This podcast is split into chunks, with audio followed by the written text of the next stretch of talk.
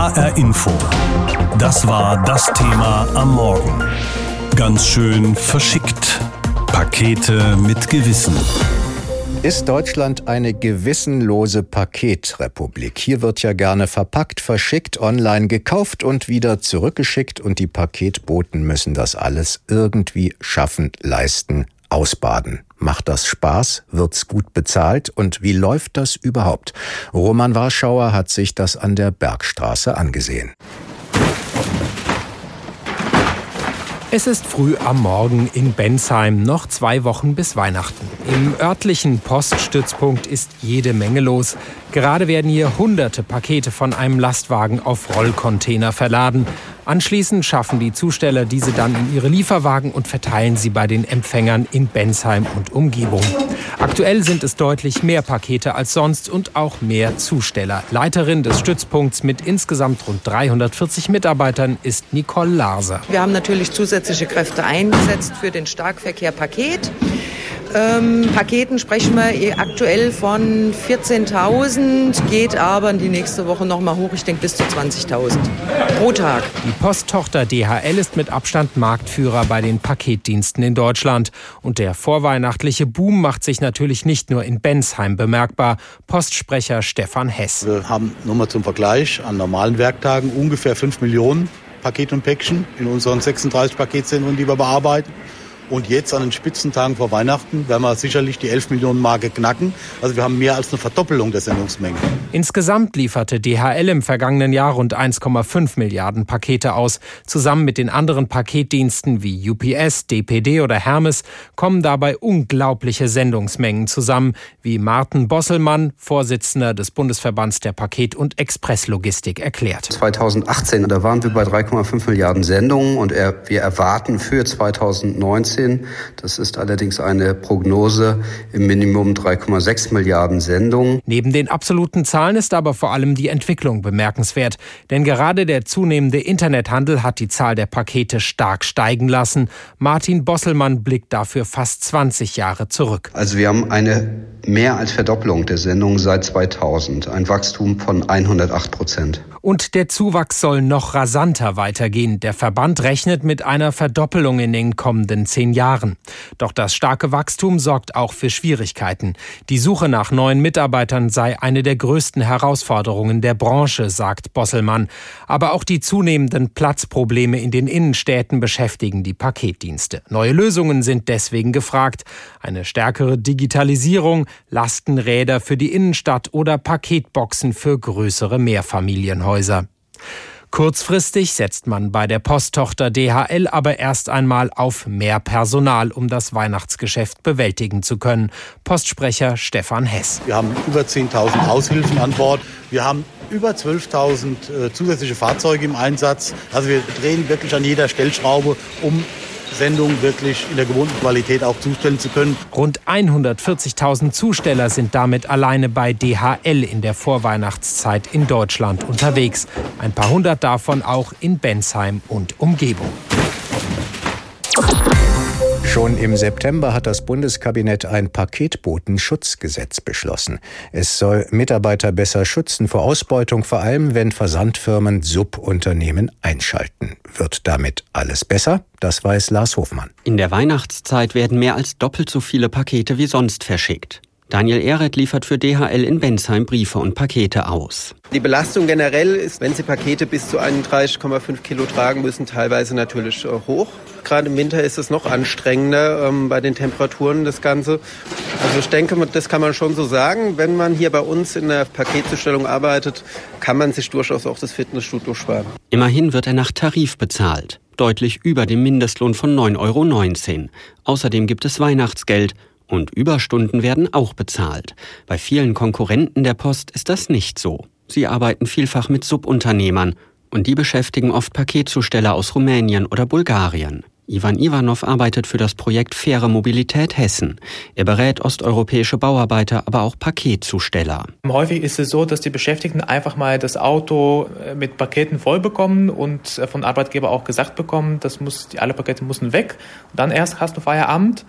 Und arbeitsvertraglich mag es sein, dass acht Stunden geregelt sind, aber häufig sind das Arbeitszeiten von 10 bis 15 Stunden am Tag. Bezahlt würden oft aber nur die vereinbarten acht Stunden pro Tag. Heißt, auf die tatsächliche Arbeitszeit umgerechnet bekommen gerade die osteuropäischen Paketboten oft deutlich weniger als den Mindestlohn. Und es werden zu wenig Sozialabgaben etwa an die Kranken- und Rentenversicherung abgeführt. Immer wieder ist auch zu hören, wer krank ist, wird entlassen oder dass beispielsweise das Sortieren der Pakete nicht in die Arbeitszeit mit eingerechnet wird. Immerhin bis zu zwei Stunden pro Tag.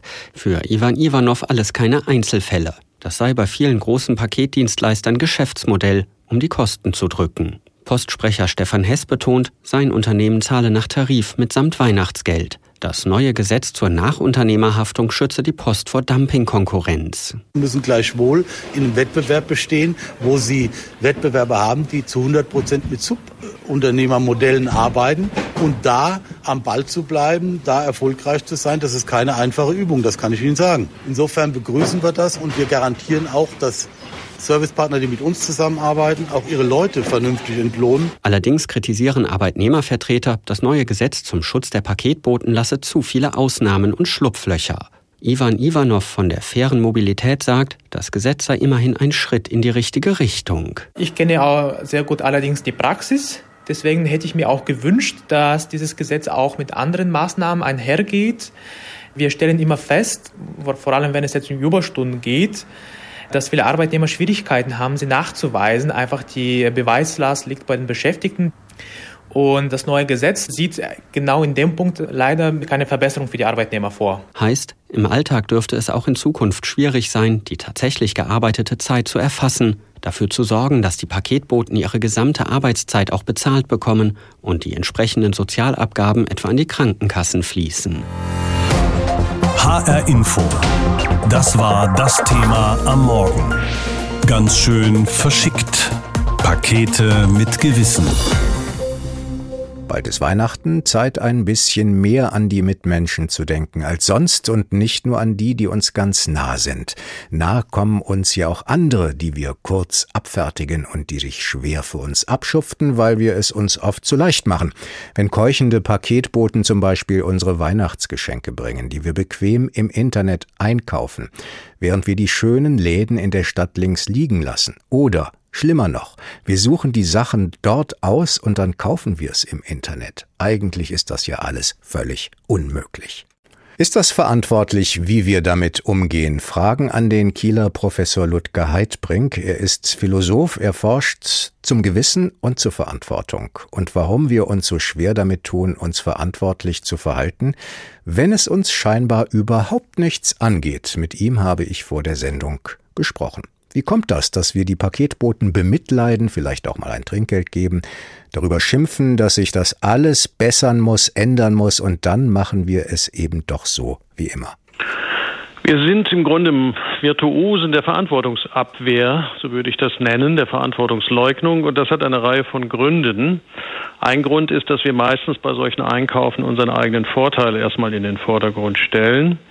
Die Ökonomen reden von Transaktionskosten, etwas kompliziert ausgedrückt dafür, dass wenn wir zum Beispiel im Internet einkaufen, per Klick irgendetwas bestellen, dass für uns die einfachste und damit auch kostengünstigste Variante des Einkaufs ist. Und in der Situation geht es uns erstmal nur um unseren Vorteil und wir denken erstmal nicht daran, was es für Nachteile hat für andere Menschen. Mhm. Wie überlisten wir denn eigentlich da unser gutes Gewissen, wenn wir eigentlich gut sein wollen? Reden wir dann umso mehr über Verantwortung, wenn es gerade mal nicht drauf ankommt? Ja, das ist ein interessanter Punkt. In der Tat ist die Rede über Verantwortung ein Versuch, sich selbst ein gutes Gewissen zu verschaffen. Das kann man, glaube ich, in der Praxis und im Alltag immer wieder beobachten. Wenn wir der Meinung sind, wir übernehmen zu wenig Verantwortung, wir sollten in Zukunft mehr Verantwortung übernehmen oder uns um andere kümmern, die unter unseren Geschäftsgewohnheiten leiden, dann ist das ein rhetorischer Versuch, das schlechte Gewissen auszugleichen. In der Praxis folgt dann meistens nicht allzu viel daraus. Man kann das übrigens interessanterweise auch bei den gesamten Umfragen beobachten, die im Konsumbereich stattfinden. Die Konsumenten geben inzwischen mit fast 90 Prozent an, dass sie gerne nachhaltig konsumieren möchten, dass sie mehr Fairtrade-Produkte kaufen möchten, dass sie auf die sozialen Bedingungen ihres Konsums achten möchten, dass sie etwa zum Beispiel nicht zu viel Paketboten, ich sage es jetzt mal, ausbeuten möchten mit ihren Einkaufsgewohnheiten. Aber sie tun es mhm. nicht. Fühlen wir uns vielleicht auch nicht verantwortlich, weil wir nicht an diesem System schuld sind und uns immer leicht selbst als Opfer dieses Systems fühlen? Ja, das ist ein probates Mittel, einen Grund für die eigene Verantwortungslosigkeit zu suchen, dass man das äh, Problem auf das System schiebt und sagt also, ich kann ja gar nichts anderes tun. Wenn ich etwas bestellen will, dann kann ich das nur zu den und den Bedingungen machen. Ich kann mich zwar jetzt bei dem Logistikunternehmen oder beim Onlinehändler beschweren, aber das hat ja überhaupt keine mhm. Auswirkung. Werden wir da vielleicht auch ein bisschen in eine Art äh, Hypnose versetzt, der wir uns nicht entziehen können? Also erst bestellen wir im Internet, dann können wir sehen, wie das Paket gerade ist. Natürlich nicht angefangen von der erbärmlichen Produktion in Bangladesch, aber wir bekommen das Gefühl, alles geht ganz schnell. Ist das eine Sucht? Es ist insofern eine Sucht, weil wir ja Schnäppchenjäger sind. Ich glaube, von Natur aus, schon in der Steinzeit haben wir versucht, mit geringstmöglichem Aufwand die größtmöglichen Effekte hervorzubringen. Das ist irgendwie verankert in der DNA des Menschen, den größten Vorteil zu erlangen, wenn es um die alltäglichen Dinge geht. Ein Konsum ist ja erstmal ein alltäglicher Vorgang. Wenn wir jetzt im Internet was bestellen, kommt noch ein zweiter Punkt hinzu, also neben der Schnäppchenjagd. Das ist ein digitales Medium und bei digitalen Medien findet sowas statt wie Entstofflichung, Entmaterialisierung. Man kriegt eigentlich nicht mit, was man tut. Man bestellt etwas eher noch Virtuelles, bis das Paket dann vor der Tür liegt. Wissen wir gar nicht, was wir getan haben. Und entsprechend ist es für uns nicht greifbar, nicht spürbar, nicht sichtbar, nicht nachvollziehbar. Und das senkt natürlich die Hemmschwelle, etwas zu tun, mit dem man hinterher möglicherweise nicht einverstanden ist. Und wenn man dann das Paket hat, ist ja manchmal auch die Enttäuschung groß. Kann das ein Schlüssel sein, um sein Verhalten zu ändern? Also es geht ja jetzt auch um gute Vorsätze zum Jahresende. Wenn wir einen guten Vorsatz fassen, es mal anders zu machen, wie kommt man überhaupt dahin, das dann auch zu tun? Ja, man sollte sich vielleicht Gedanken darüber machen, warum man überhaupt irgendetwas bestellt und ob man es braucht und ob nicht der Aufwand in einem Missverhältnis zum Ergebnis steht, also der Nutzen viel geringer ist, als man sich das Ganze gedacht hat und die Enttäuschung hinterher doch groß ist im Verhältnis zu den Erwartungen. Man nennt das ja auch gerne die hedonistische Tretmühle. Das ist ein ganz schöner Begriff dafür, dass wir immer wieder weiter unsere Konsum Anforderungen hochschrauben, um dann immer mehr enttäuscht zu sein. Und wenn man sich äh, ganz ernsthaft darüber Gedanken macht, was habe ich eigentlich davon, dass ich irgendwas bestellt habe, ein paar neue Schuhe oder irgendein neues Kleid, dann ist der Glückseffekt meistens relativ gering und wenn er groß ist, verpufft er sehr schnell. Deswegen sollte man sich vielleicht gründlich vorher überlegen, ob man das, was man haben möchte, überhaupt haben will. Schon beim Verpacken fängt es an und über die Verpackung sprechen wir jetzt. Überhaupt Verpackungen, die sich immer querstellen in der Mülltonne, lästig sind. Und wir wollen doch auch an die Umwelt denken. Fangen wir also an mit der Verpackung. Ist denn da so gut, was wir verpacken und wie wir es verpacken. Anna Vogel hat sich auf die Suche gemacht nach der besseren Verpackung von morgen. Und zwar an der Universität Darmstadt. Laborleiter Heinz-Joachim Schaffrath führt in sein Reich. Wir sind hier im Nasslabor des Fachgebiets für Papierfabrikation und mechanische Verfahrenstechnik. Die Luft fühlt sich feucht an. In zylinderförmigen Behältnissen wirbelt in Wasser aufgelöstes Papier umher. Schaffrath greift nach einem runden Blatt. Wenn man Leute zu Papier fragt, dann denken die meisten an die Zeitung oder an den Schulblock oder an die Bücher.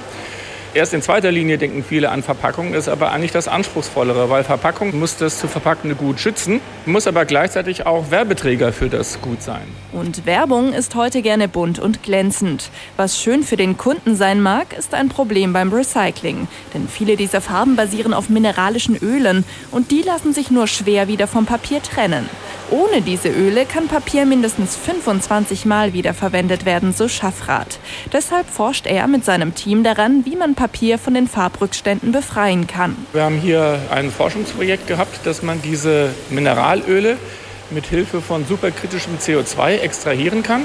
Das ist ungefähr das Verfahren, das auch zum Entkoffinieren von Kaffee verwendet wird. Im Vergleich zu Plastik sieht Schaffrath bei Papier den Vorteil, dass es aus nachwachsenden Rohstoffen besteht. Doch noch hat Papier auch Nachteile, etwa bei der Verformbarkeit. Diese Eigenschaft zu verbessern ist Ziel der Forscher. Sie haben es auch schon geschafft, Papierformen aus einem 3D-Drucker zu drucken. Obwohl das gut geklappt hat, ist das Verfahren noch am Anfang, denn das anschließende Trocknen ist zu langwierig. Aber Visionen gehören zu Schaffrats Arbeit dazu. Eine davon ist, der Verpackung eine Eigenschaft mitgeben, zum Beispiel, dass sie anzeigt, dass die Kühlkette unterbrochen worden ist oder dass ein Mindesthaltbarkeitsdatum überschritten ist oder dass zum Beispiel das Reifen von Obst verlangsamt wird. Etwa fünf Jahre wird es noch dauern, bis es eine solche Verpackung gibt. Das glaubt Markus Bisalski, Professor für Papierchemie in Darmstadt. In seinem Labor forschen Wissenschaftler daran, wie Materialeigenschaften von Papier verändert werden können, wie Papier zum Beispiel wasserabweisend wird. Was das heißt, führt er mit einem Wassertropfen auf einem Stück Karton vor, den er vorher zum Teil behandelt hat. Sobald es auf diese superhydrophoben Bereich kommt, rollt es runter. Wenn wir dasselbe jetzt auf dem unbeschichteten Bereich machen, passiert genau das, was man eigentlich kennt. Das Papier wird durch und durch benetzt. Wie können Verpackungen aus Papier sein, damit sie trotz Feuchtigkeit stabil bleiben, damit sie keinen Wasserdampf durchlassen oder dass Schokoriegel oder Tütensuppen lange darin halten, ohne schlecht zu werden? Diesen Fragen geht Bisalski auf den Grund. Wir werden in den nächsten Jahren eine ganze Reihe von verschiedenen Produkten am Markt sehen.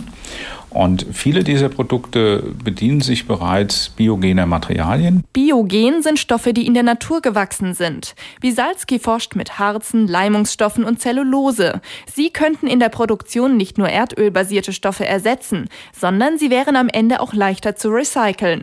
Obwohl diese Materialien teurer sind, sei die Nachfrage danach bereits jetzt groß. Langfristig träumt der Professor für Papierchemie aber von einer ganz anderen Art der Verpackung. Das Papier merkt, ob jetzt gerade eine feuchte Umgebung ist und verändert seine äußere Schicht dahingehend, dass sie jetzt wasserabweisend ist. Diese sogenannten adaptiven Eigenschaften sind zwar noch Zukunftsmusik, aber langfristig umsetzbar könnten sie durchaus sein, glaubt Bisalski. Dreimal pro Stunde ein Thema. Das Thema in HR Info. Am Morgen und am Nachmittag.